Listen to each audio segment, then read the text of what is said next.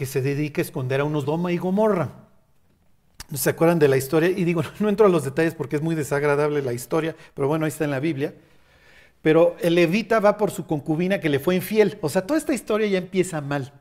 Se pone unos cohetes con su suegro, ¿se acuerdan? Y cuando va de regreso a su tierra, le dice el siervo, oye, vámonos aquí a esta tierra que, con los jebuseos. Y le dice, no, ¿cómo crees que voy a pasar la noche fuera de una ciudad israelita?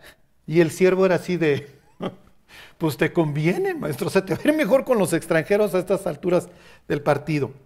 Entonces, lo que le está diciendo aquí a David es, ¿cómo, les diré? Ya hay una estabilidad, ya hay un reposo, David, hiciste, o sea, has hecho un buen trabajo y ahora sí los voy a plantar, ¿sí se entiende? Ya acabó, por así decirlo, el éxodo.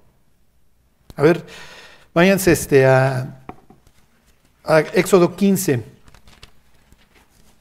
Pues ya ven cómo no me pelan. Yo les dije, esto es el cruce, el festejo después del cruce del mar. Y la idea es que Dios va a guiar a su pueblo a través del caos. Ahorita vamos a ver cómo lo vuelve a hacer en la época del, del exilio. Esta vez es otro éxodo para el regreso y vuelve a tomar todas estas ideas de los pastores y de las ovejas. Ahorita lo leemos. Bueno, fíjense, 15.13, se los vuelvo a leer. Dice, condujiste en tu misericordia este pueblo que redimiste, lo llevaste, esta es la expresión najal, que es que estás llevando a los corderitos a un paso lento. ¿Se acuerdan de la expresión de Jacob con esa, oye, es que traigo recién paridas y traigo corderitos, entonces me tengo que ir más lento? Eso es lo que implica, lo llevaste con tu poder a tu santa morada. Y luego, versículo 17, es lo que le está diciendo Natán a David y David lo entiende perfectamente. Tú los introducirás y los plantarás en el monte de tu heredad. Ahí está. ¿Sí ven la expresión? La misma expresión, los planta. David, yo voy a poner aquí mi, mi casa y aquí los voy a plantar. ¿Ok? En el lugar de tu morada que tú has preparado, Jehová, en el santuario que tus manos, oh Jehová, han afirmado. Acuérdense que segunda de Samuel 7 trata de las promesas a David cuando David quiere hacer el templo. Entonces eventualmente va a haber un santuario. Cuando Natán le dice a David, mira, tú no le vas a hacer santuario a, Dios, lo va a hacer tu hijo y tu familia va a ser estable. Ajá.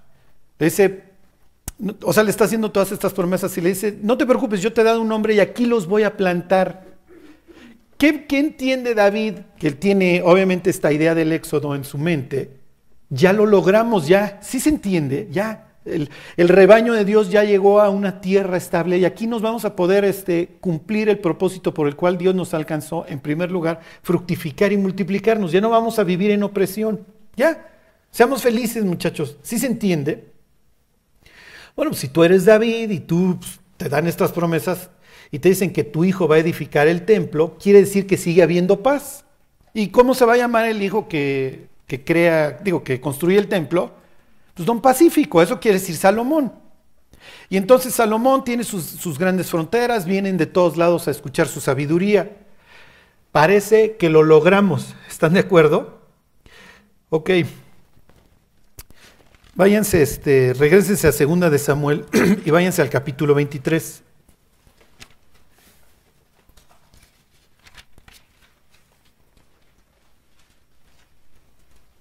Aquí van a ver una expresión ahí en el versículo 5. todas las, todas las versiones de la Biblia lo traducen de forma distinta. Pero si uno va leyendo toda la historia, esta parece ser la más indicada. Entonces, miren, aquí va a quedar el, el paradigma. Dice, ahí está 23.1. Dice, estas son las palabras postreras de David. Dijo David, hijo de Isaí, dijo aquel varón que fue levantado en alto. El Mesías, esa sería la palabra, el ungido, el Mesías del Dios de Jacob, el dulce cantor de Israel. El Espíritu de Jehová ha hablado por mí y su palabra ha estado en mi lengua. Eso años más tarde lo va, lo va, a reconocer Jesús, va a decir que David habla por el Espíritu. ¿Ok? Dice, el Dios de Israel ha dicho, me habló la roca de Israel, habrá un justo que gobierne entre los hombres, que gobierne en el temor de Dios, será como la luz de la mañana, como el resplandor, del sol en una mañana sin nubes, como la lluvia que hace brotar la hierba de la tierra. ¿Ok? Dentro de sus descendientes que, les promete, que le promete Dios a David en 2 de Samuel 7, le dice que va a venir uno que, le va, que se va a dirigir a Dios como, como padre. ¿Se acuerdan? Va a venir el Mesías de tus entrañas, David. Y David aquí, al final de su vida, lo escribe. Por eso dice el encabezado aquí en 2 de Samuel 23 que estas son sus últimas palabras. ¿Sí se entiende? Entonces dice, miren, versículo 5, esto está increíble. Dice, no es así mi casa para con Dios. Nos queda claro, David. Sin embargo, Él ha hecho conmigo pacto perpetuo, ordenado en todas las cosas, y será guardado, aunque todavía no, no haga Él florecer toda mi salvación y mi deseo. David queda como el modelo, ¿ok? Y entonces dice, a ver, estas son mis últimas palabras, yo fui inspirado por Dios, yo fui el dulce cantor de Israel, etcétera.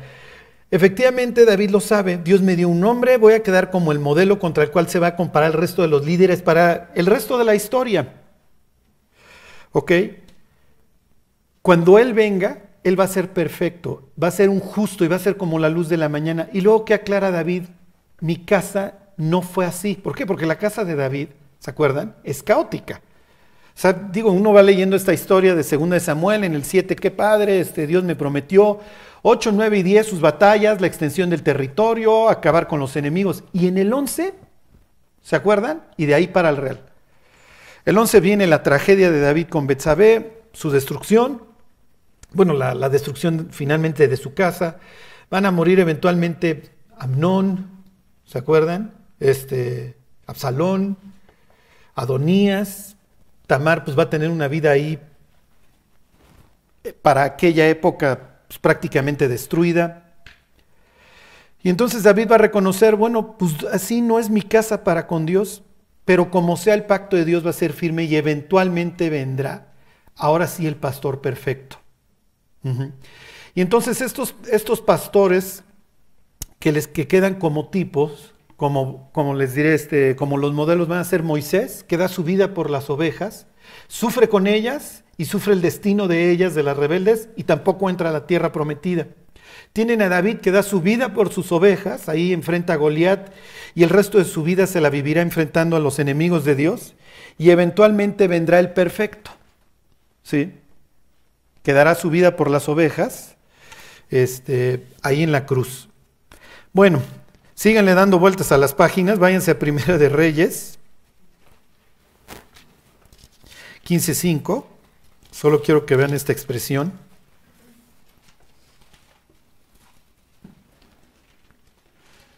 Esto continúa narrando las historias de los reyes, tanto los reyes del norte de Israel como los del sur.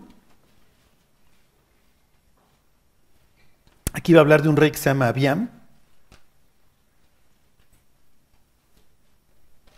Y se los leo en el 15.3. Ahí están. Y anduvo en todos los pecados que su padre había cometido antes de él. Ese es Roboam, ¿ok? Y no fue su corazón perfecto con Jehová su Dios como el corazón de David su padre. Ahí tienen la comparación. ¿Sí?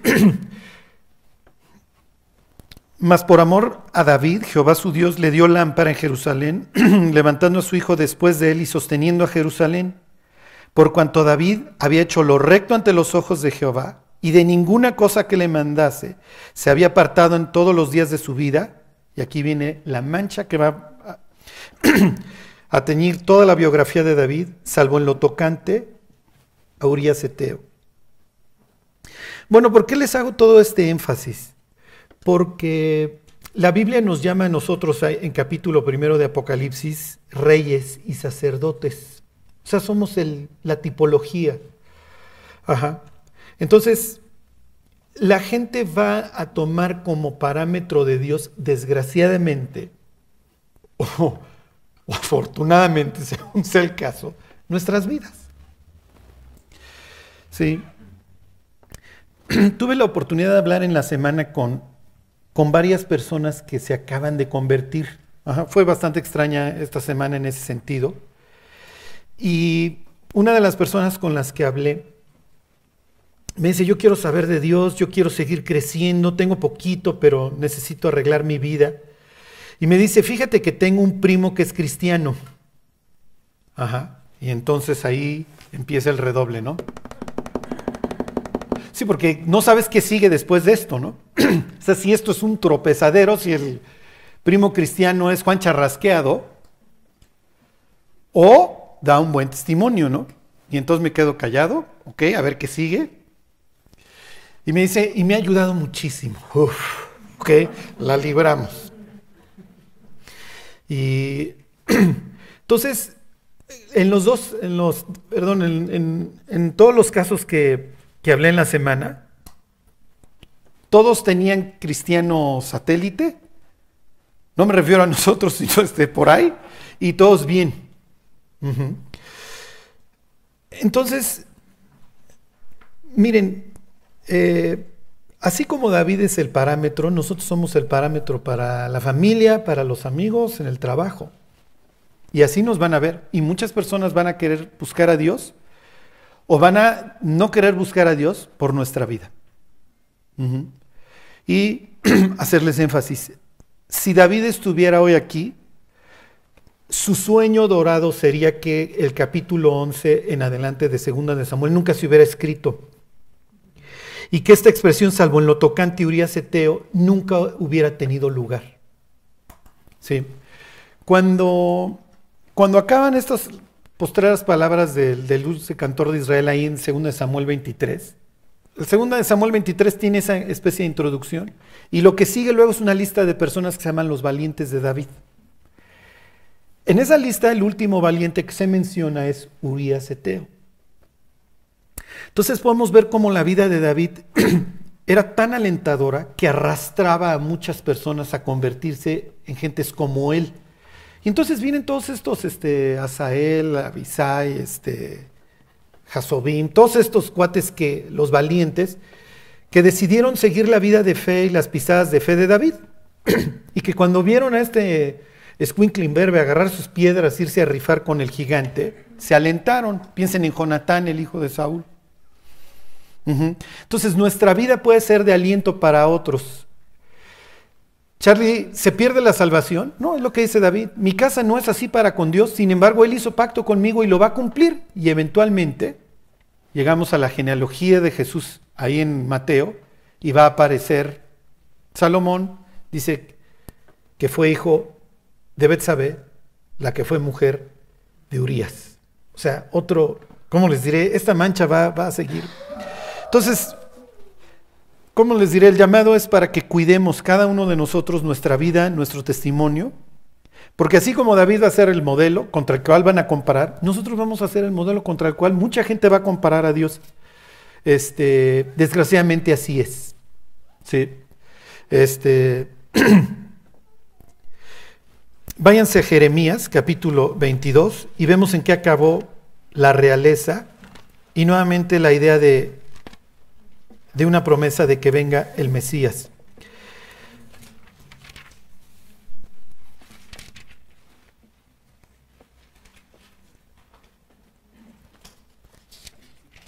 Capítulo 22.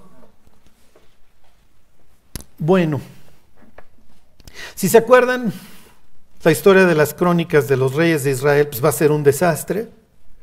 Va a ser un electrocardiograma en donde tienes ahí a Asa y luego viene el hijo que no quiere saber nada de Dios y luego se va a aparecer por ahí este Josafat y Josafat va a ser un desastre este, llevándose con Acab y luego aparece por ahí este, Usías, Usías se mete al templo, ya la quiere hacer también sacerdote, pero bueno, un buen rey y luego viene Jotam, un buen rey y Acaz y, o sea, ¿cómo les diré? Reyes buenos, reyes malos. Dentro de los reyes que van a, en ese sentido a seguir a David con un corazón, entre comillas, perfecto, ¿se acuerdan? Van a ser Ezequías y va a ser Josías. De los dos se dice que nunca se levantó un rey como ellos. ¿Sí? Este, muere Josías y ahora sí, de ahí va a venir el acabose.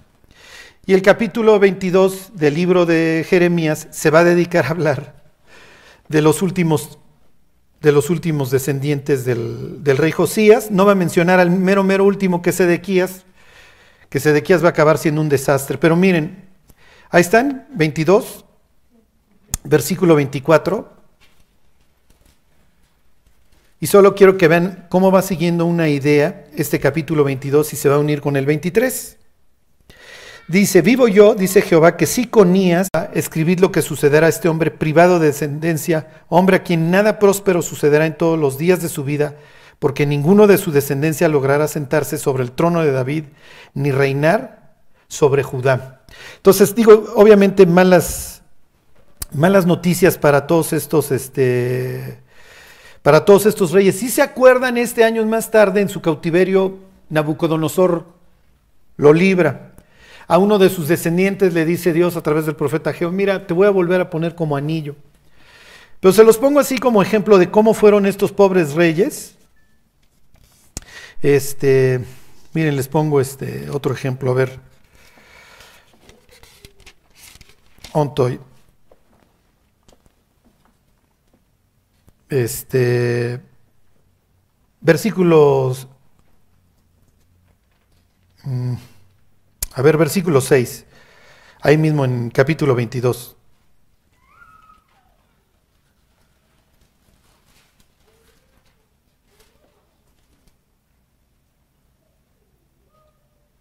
Bueno, miren, del 10.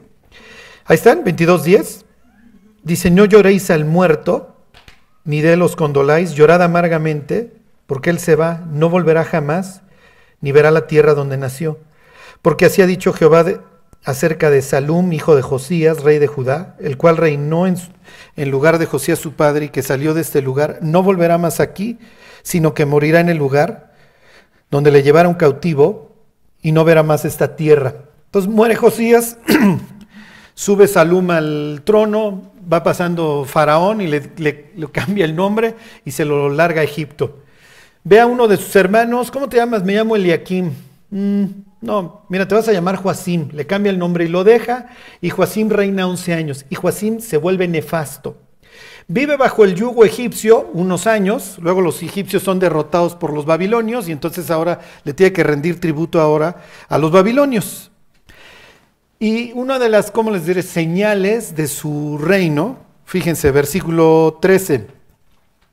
Hay del que edifica su casa sin justicia y sus alas sin equidad, sirviéndose de su prójimo de balde y no dándole el salario de su trabajo, que dice, edificaré para mí casa espaciosa y salas airosas, y le abre ventanas y la cubre de cedro y la pinta de vermellón.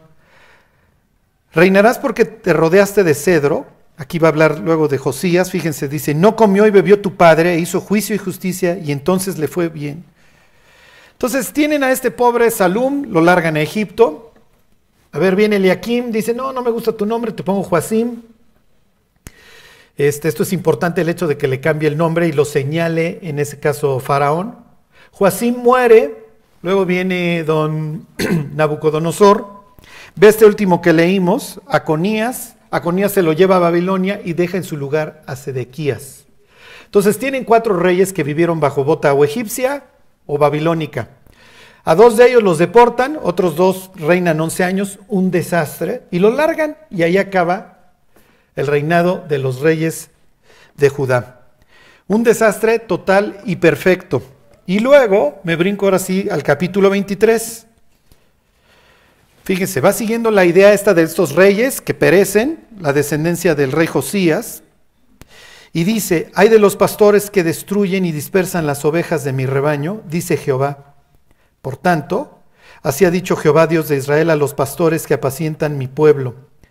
Vosotros dispersasteis mis ovejas y las espantaron y no las habéis cuidado. He aquí yo castigo la maldad de vuestras obras, dice Jehová y yo mismo recogeré el remanente de mis ovejas de todas las tierras a donde las eché, y las haré volver a sus moradas, y crecerán y se multiplicarán. Y pondré sobre ellas pastores que las apacienten, y no temerán más, ni se adentrarán, ni serán menoscabadas, dice Jehová. Entonces viene la idea de que volverá a haber un liderazgo, eh, como les diré, sano, que busca no solamente agradar a, a ¿cómo les diré?, lo mejor para las ovejas, sino agradar a Dios y luego viene la promesa. He aquí vienen días, dice Jehová, en que levantará a David renuevo justo y reinará como rey, el cual será dichoso y hará juicio y justicia en la tierra. en sus días será salvo Judá e Israel habitará confiado, y este será su nombre con el cual le llamarán Jehová, justicia nuestra. Ok, si se fijan en el, en el capítulo anterior, mencionan a Salum, mencionan a Conías, que no son nombres que utilizan los libros de crónicas. ¿Por qué? Porque la idea es que les cambiaron el nombre, si se entiende. ¿Por qué? Porque se lo ponían otras personas. Aquí, ¿quién es el que le va a poner nombre al rey?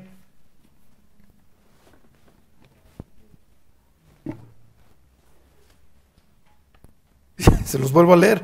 En sus días será salvo Judá, Israel habitará confiado, y este será su nombre con el cual le llamarán Jehová justicia nuestra. Está dando la idea que ahora Dios le va a dar ese nombre.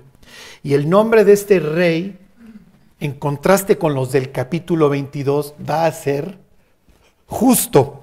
Y en contraste con los reyes anteriores, que voy a hacer mi palacio y etcétera, este, este va, este va a buscar lo mejor para el pueblo. En su época, se los vuelvo a leer, va a ser salvo Judá e Israel habitará confiado, a diferencia de vivir bajo la bota egipcia o la bota babilónica. Así se entiende el contraste entre 22 y 23, entre los reyes chafas del 22 y el bueno del 23.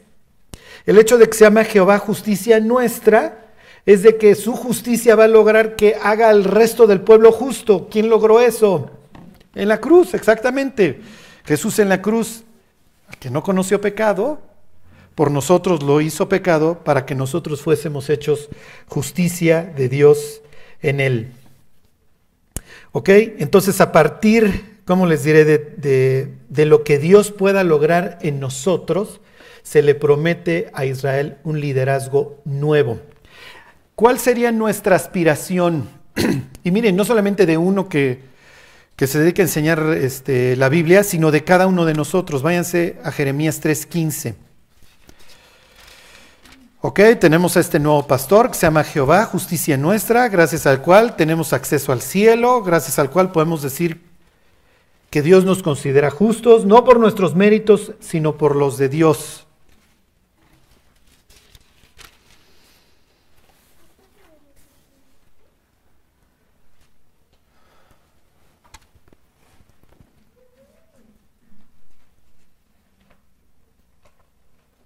Ahí están, 3.15. Y os daré pastores según mi corazón. ¿A quién le suena eso? Que os apacienten con ciencia y con inteligencia. Esta idea la va a tomar luego Pablo en la carta a los Efesios en el capítulo 4. Fíjense, versículo 14 ahí mismo. Convertíos, hijos rebeldes, ¿se acuerdan esta palabra vuelvan? Dice Jehová, porque yo soy vuestro esposo y os tomaré uno de cada ciudad y dos de cada familia y os, introduciré en Sión. Y os daré pastores según mi corazón que os apacienten con ciencia y con inteligencia. ¿Ok? Este es el deseo de Dios, pastores que sean sabios. Y no me refiero nada más a los que se dedican a esto, me refiero a cada uno de nosotros. Bueno, Váyanse capítulo 50, ya vamos a terminar estas ideas de Jeremías. Jeremías 50, versículo 7. Perdón, versículo 6. Y miren, todo esto me he dedicado a, ¿cómo les diré? A contarles acerca de los pastores, las ovejas, etcétera. Para que vean cómo este símbolo, esta simbología va siguiendo toda la historia del Antiguo Testamento Acaba hasta Apocalipsis. En Apocalipsis se utiliza esta idea, todavía hasta el capítulo 19 este, de los pastores, ¿sí? Pero bueno, para terminar todo este tema lo vemos luego. Solo quiero que vean cuál fue el racional del antisemitismo, no solamente en esa época, sino en la posterior. Los nazis traían la onda de que como los judíos habían rechazado a Cristo, tenían como el derecho a matarlos. es increíble la forma en la que los seres humanos pueden justificar el genocidio. Pero es lo que pensaban, fíjense. 56. Ovejas perdidas fueron mi pueblo, sus pastores las hicieron errar. Nuevamente esta idea, los profetas, los sacerdotes. Ya no les seguí, ya no les extendí este, la historia está en capítulo 23 de Jeremías, pero en capítulo 23 se hace referencia a los pastores y a los sacerdotes. Bueno, se los vuelvo a leer. Ovejas perdidas fueron mi pueblo, sus pastores las hicieron errar. Por los montes las descarriaron, anduvieron de monte en collado y se olvidaron de sus rediles. Todos los que las hallaban las devoraban y decían sus enemigos, no pecaremos, porque ellos pecaron contra Jehová, morada de justicia, contra Jehová, esperanza de sus padres. Entonces viene la raza de Judá, sale todo el mundo donde pueda y salen como ovejas sin pastor. Los que se iban para el norte les acababa yendo peor, pues obviamente los agarraban los babilonios, los que se iban para el sur les iba como en feria porque los agarraban los edomitas. Entonces ahí tienen al rebaño de Dios todo disperso, ¿ok? Esta idea de que los siguientes, la descendencia de David, fuera como él, obviamente no se logró. Y los que los encontraban decían, mátalos. Pues ellos pecaron contra Dios. O sea, le estamos haciendo un favor a su propio Dios. ¿Sí se entiende? Y obviamente Dios dice, pues no puedes justificar el genocidio conmigo. Y entonces dice versículo 8, huid en medio de Babilonia y salí de la tierra de los caldeos y sed como machos cabríos que van delante del rebaño. Esta idea, ¿ok? Porque yo levanto y hago subir contra Babilonia reunión de grandes pueblos de la tierra del norte. Desde ahí se prepararán contra ella y será tomada. Sus flechas son como de valiente y diestro, que no volverá vacío, y Caldea será para botín. Todos los que la saquearen se saciarán, dice Jehová. Y esto es lo más triste de toda esta historia, que nuevamente dice, fue un rebaño que dispersaron, finalmente ya los castigué, llegaron a Babilonia, pero ahora este rebaño tiene la oportunidad de regresar a su tierra. Sí. Y cuando regresan a su tierra, ¿con qué clase de pastores se encuentra el rebaño nuevamente? Un desastre. De eso, y eso lo veremos la próxima semana, trata capítulo 11 de Zacarías. Ahora sí ya se les va a hacer muy fácil entender estos, estas expresiones de apacienta las ovejas para la matanza. Miren, maté tres pastores en un mes porque no los aguanté, porque uno lee esa historia y dice, ¿de qué estás hablando? A ver, denme mi lana, yo ya no los voy a seguir apacentando si les parece. Pesaron por mi salario, por mi salario 30 piezas de plata, no, pues bendito precio con el que me estimaron. Porque la idea es que si vas a regresar y piensen en nuestra propia vida y ahorita ya les quiero dar como lecciones para nuestra vida. Si ya vamos a salir del caos, bueno, pues entonces ya vamos a portarnos bien. Pero los pobres judíos van a regresar a exactamente lo mismo. Y cuando años más tarde Jesús diga, yo soy el buen pastor, y el buen pastor da su vida por las ovejas, y dice, estas ovejas son mías, por eso doy mi vida por ellas, el asalariado, como no son de él, como no son de él las ovejas, pues ve a venir al lobo y se echa a correr. ¿Qué le está diciendo a los escribas, a los saduceos y a los fariseos? Mira, como no son tus ovejas, te vale. En pocas palabras, Jesús está diciendo, el buen pastor de Salmo 23, soy yo, yo soy Dios y vine a buscar a mis ovejas y vengo a dar mi vida, a dar mi vida por ellas. Yo pongo mi vida Dice Jesús, de, motu propio, o sea, yo voluntariamente la pongo. Tengo poder para ponerla y tengo poder para, para quitarla. Bueno, les comento. A ver, váyanse al Salmo 78.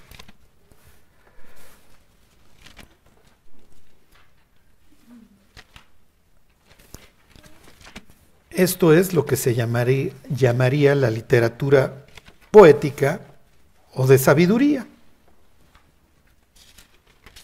Y aquí quiero hablar a, pues, obviamente a, mi vida, a la vida de, de ustedes. Cuando nosotros llegamos a Cristo, hagan de cuenta que estamos en la playa jadeando. Porque lo único que nos quedaba claro es que la ola nos estaba revolcando y que ya queríamos salir. O sea, yo no sé si alguna vez nos ha revuelto una ola feo, pero no sabes dónde es arriba y dónde es abajo. Y si te revolcó muy duro, pues te está golpeando contra el piso y lo único que quieres es ya salir, o sea, me voy, porque viene el miedo así de me voy a ahogar. Finalmente cuando sales, pues ya sales arrastrándote. Y hagan de cuenta que así llegamos todos a Cristo. ¿eh? Tenemos esta capacidad de autodestrucción increíble. Y entonces llega Jesús y te encuentra jalando aire. Oye, ¿te quieres volver a meter al caos? No, déjalo, ¿no? Ya este. Como que ya aprendí, está bien. Ahora lo que tienes que hacer es seguirme. Porque efectivamente saliste del caos e ibas a acabar en uno peor. Fíjense, ahí está en Salmo 77. Va a tomar esta idea de los dos pastores, nuevamente el 77 y el 78, le hace Moisés y le hace David. Y en los dos casos va a hablar del caos, del ordenamiento del caos. Fíjense, 77, 15, ahí están. Dice, con tu brazo redimiste a tu pueblo, a los hijos de Jacob y de José. Te vieron las aguas, oh Dios, las aguas te vieron y temieron. Los abismos también se estremecieron. Esto ustedes ya son expertos, saben que está haciendo referencia a todas estas manifestaciones de un mar en tempestad que era nuestra vida. Los abismos también se estremecieron. Cuando dice que te vieron las aguas, las aguas te vieron y temieron, ¿a qué se está refiriendo? ¿A qué creen?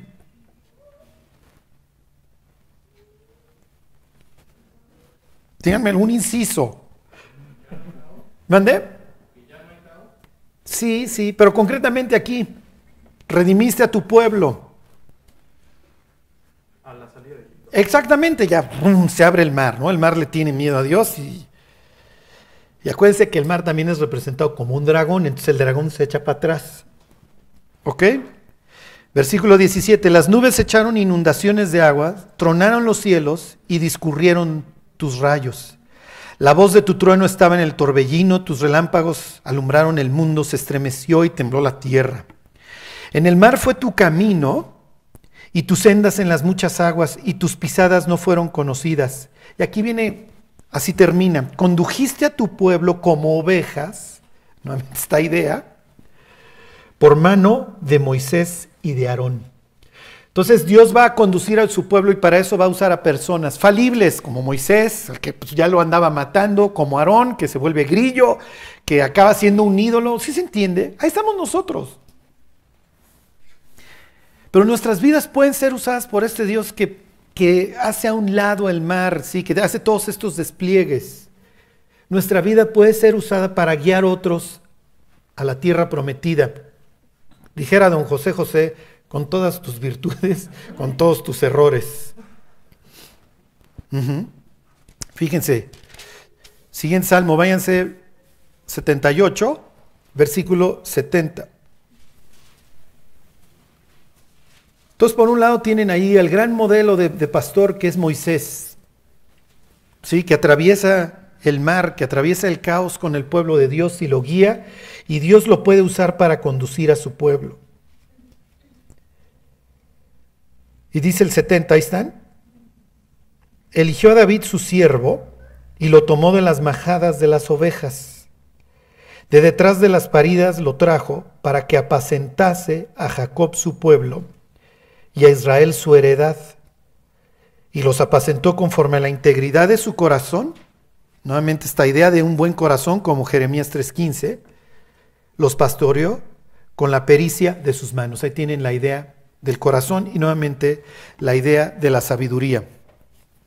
Váyanse a Proverbios 27 y ahí terminamos. Dios está esperando un pueblo sabio y celoso de buenas obras. En el libro de Job dice que anduvo por las minas y anduvo por todos lados preguntando que, que dónde podía encontrar la sabiduría y que decía, pues aquí no está y, aquí, y allá no está. Hasta que finalmente dice, supe que la sabiduría era el temor de Jehová y la inteligencia el apartarse del mal. Ahora que hablaba yo en la semana con, con estas personas, les decía el ejemplo del mar. Mira, estás en la playa, estás jadeando. Ya no te vuelvas a meter, ya, déjalo así, ya ve las olas desde lejos, ya no te vuelvas a meter en el caos. Y entonces, bueno, ¿ahora qué hago? Ahora vas a tener que aprender a ser una oveja del rebaño de Cristo. Bueno, ¿y cómo se hace eso? Vas a tener que aprender a escuchar su voz. Jesús dice, yo soy el buen pastor y mis ovejas me conocen y oyen mi voz y me siguen, nos conocemos, entablamos una relación íntima. Les comentaba yo una vez que un pastor normal se tarda más o menos un año en que sus ovejas lo reconozcan. Y se acuerdan del ejemplo de este que le requisaron sus ovejas y estaban todas metidas en el mismo lugar, echó sus chiflidos y de todos lados salieron sus siete u ocho ovejitas. Ok, bueno, ¿y cómo se hace eso? Tenemos que pasar todos los días tiempo con la Biblia. La otra opción, ¿se acuerdan? Es volvernos locos. Escucharé lo que dirá Jehová Dios, ¿se acuerdan? Para no volverme a la locura. Porque no hay otra forma, número uno, de que distingamos la voz de Dios y número dos, de que nos volvamos sabios, porque el principio de la sabiduría es el temor a Dios y eso nos lo aprendemos a través de, de la Biblia y de nuestro andar con Dios. Dios ha hecho, como dice ahí, como le dice David, un pacto que no va a ser quebrantado. David dice, no es así mi casa para con Dios, pero sin embargo, Él estableció un pacto que no va a violar. O sea, la calidad de hijos de Dios nunca la vamos a perder. El amor de Dios nunca se va a extinguir. Sus misericordias seguirán siendo nuevas cada mañana. Pero va a ser nuestra responsabilidad hacer el trabajo diario. Hasta que se nos haga de lo más común y de lo más normal escuchar la voz de Dios. Y fíjense, en los dos casos, en el Salmo 77 y en el 78, te habla de dos pastores a los cuales Dios llamó que no tenían mayor esperanza de volverse wow, grandes líderes, como fue Moisés, que lo agarran ahí con las ovejas de su suegro, y a otro lo agarran con las ovejas de su papá. Los dos aprendieron a caminar con Dios este, y los dos vivieron por fe. Y los dos salieron del caos. Uno sale de Egipto, va por el desierto. El otro viene de un mundo de los jueces, ¿se acuerdan? El otro viene de un mundo que está, eh, ¿cómo les diré? Buscando una forma de que por favor esto ya se arregle. Su forma de arreglarlo va a ser confiando en una persona como Saúl, que va a mantener prácticamente el status quo caótico. Digo, va a traer cierto orden, pero el Señor se va a convertir en un asesino. Y entonces David es esa persona que le toca más o menos ahora sí el arreglar el caos. ¿Qué es caos, Charlie? Bueno, para ellos serían estas tormentas, el mar. Para nosotros, piensen, es despido, es este, drogas, es no sé qué hacer con mis hijos, es divorcio, es todo lo que vivimos. Pero si Dios no lo permitiera en nuestra vida, no lo buscaríamos. Nos subimos al tren de la vida y no nos hacemos las preguntas grandotas hasta que el tren se nos descarrila. Unos tienen el beneficio, la gracia, la gran oportunidad de que su tren se les descarrile. Otros se van derechito al infierno. ¿eh? Ni las manos meten. Ni las manos metieron. Denle gracias a Dios por todo lo que les ha pasado malo en la vida. Porque si no les hubiera sucedido, adiós, ¿eh? Hubieran llegado a un lugar y, oye, el cielo huele horrible, ¿eh? Y está bien oscuro. Hasta que hubieran sentido ahí algún ángel diciendo, no es el cielo. Oye, es que yo era muy bueno. Pues sí, pero hay un mal pastor y ese lo veremos en capítulo 11 también de Zacarías. Y dice Salmo 49, como rebaños que son conducidos al infierno, la muerte los pastoreará.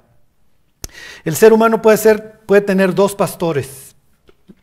La muerte, ¿sí? A veces los antiguos veían a la muerte como un ser. Mut, mot le llamaban. O Dios. Los que caminen con Dios eventualmente llegarán a su casa y en su casa vivirán por largos días. El bien y la misericordia los irán acompañando. Otros, como dice Salmo 49, se van a dedicar a lo de este mundo, a la machaca, le pondrán a sus empresas, a sus tierras, a lo que sea sus nombres, es lo que dice Salmo 49, y creerán que sus bienes serán para siempre. Dice el hombre que está en honra y no entiende, semejante es a las bestias que perecen. Bueno, y termino con esto. Ahí están Proverbios 27. Los reyes, sí, se esperaba de los reyes, por eso Salomón escribe este libro pensando en su descendencia, pues sí, no, no le hicieron mucho caso y él tampoco siguió sus propios consejos. Por eso se habla aquí de Ezequías y Lemuel y etcétera, ¿no? Porque la idea era que los reyes buscaran en Dios la sabiduría, tenían que copiar la Biblia, ¿se acuerdan? Entonces, ah, bueno, Dios quiere pastores que sean sabios e inteligentes, como dice Jeremías 3.15, esa hubiera sido la idea, el desideratum. Bueno, y le dice aquí el sabio a su hijo, sé diligente en conocer el estado de tus ovejas y mira con cuidado por tus rebaños, porque las riquezas no duran para siempre ¿Y será la corona para perpetuas generaciones? Pues no, no lo fue, ya vimos cómo acabaron.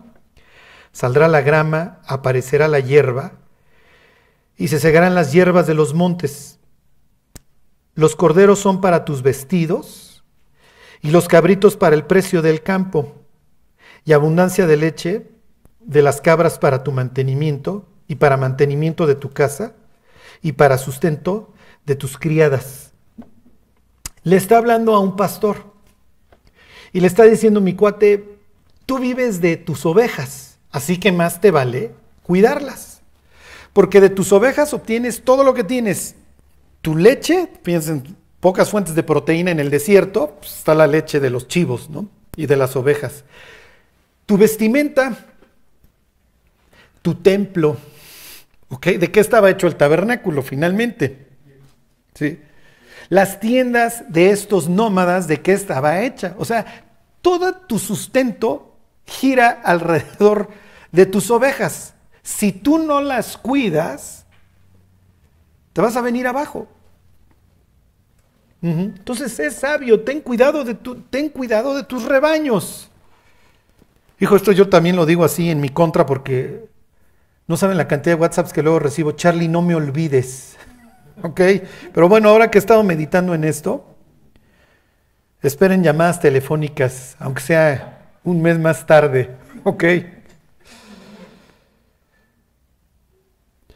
Pero bueno, esta es, esta es la idea. Dios nos ha dado un sitio de, de influencia, piensen en sus familias, en sus trabajos, los que van a la universidad, en los que van a la prepa, la gente nos está viendo y la gente va a tomar como parámetro de Dios a nosotros. Y es injusto para Dios, pero así es, no pudiera ser distinto. Y muchos nos convertimos porque porque vimos vidas nuevas, porque vimos vidas transformadas. En la, en la semana estaba yo hablando con una una persona que me dice, oye, cuéntame de Emilio, ¿cómo empezó su iglesia? ¿no? Me dice, ¿tienes algo de él? Y entonces me, busqué me puse a buscar en el, internet, no hay mucho de Emilio, ¿eh? brilla más bien por su ausencia. Pero me encontré su testimonio. Ahí está su testimonio este, en el internet. Y una de las cosas que a mí, o realmente la que yo más me impresiona de su testimonio, es que dice que estaba trabajando en una tienda y entró una persona y dice, era un holy man, dice, era un hombre santo. O sea, en su, no sé por qué lo, ¿sí me explicó? No sé qué, vio en esta persona que lo, lo vio distinto. Y luego ya esta persona, no sé cómo se conocen o lo que sea, y le da un aventón. Y en el camino, Emilio recibe a Cristo. Emilio, pues yo creo que antes de morir no tenía la más mínima y remota idea de lo que había iniciado. Y hace poco murió un señor que un día este, fue al estudio de Aragón y me dice, oye, ¿dónde aprendiste tú la Biblia? ¿No? Casi casi eres muy poco ortodoxo, eres bastante extraño, ¿no? Y entonces le digo, mira, yo vengo de una iglesia que fundó un misionero americano que se llama Emilio, bla, bla, bla. ¿Emilio? Le digo, sí. Y me dice, yo lo conocí. Dice, y un día le pregunté cómo podía tener una vida cristiana buena. Me dice, ¿sabes qué hizo? Se arremangó los pantalones y me enseñó los callos de sus rodillas. Me dice, ¿quieres tener una vida cristiana profunda? Mira mis rodillas. Así se consigue. Bueno, considerad cuál haya sido el resultado de su conducta e imitad su fe. Como les he estado diciendo, pienso que Dios ha puesto delante de nosotros gentes que amaron a Dios, que nos dejaron un gran testimonio, que fueron grandes pastores y hoy nosotros pues vamos en sus pisadas. Pero por fe dejó Moisés Egipto y prefirió sufrir el escarnio con el pueblo de Dios que gozar de los deleites temporales del pecado. Por fe David tomó sus piedras y se fue a enfrentar a Goliat. Y eran hombres con las mismas pasiones que nosotros. Si queremos y si nos dejamos usar por Dios, Dios va a poder cumplir todo su propósito en nosotros. Al igual que ellos, salimos del caos. Bueno, pues vamos a orar y nos vamos. Dios, te queremos dar gracias por, por habernos salvado, Dios. Y Dios pidiéndote que tú nos des la gracia para seguirte hasta el último día de nuestra vida. Dios, llévanos a pasar tiempo contigo para que podamos reconocer tu voz en cada una de las circunstancias de nuestra vida. Llévanos, Dios, a ser un buen testimonio para, no solamente para los que ya te conocen, sino también para los de afuera, Dios para que muchas personas más quieran volverse parte de tu rebaño. Que así sea, Dios, hazlo tú en nosotros, te lo pedimos por Jesús. Amén. Dos semanas más.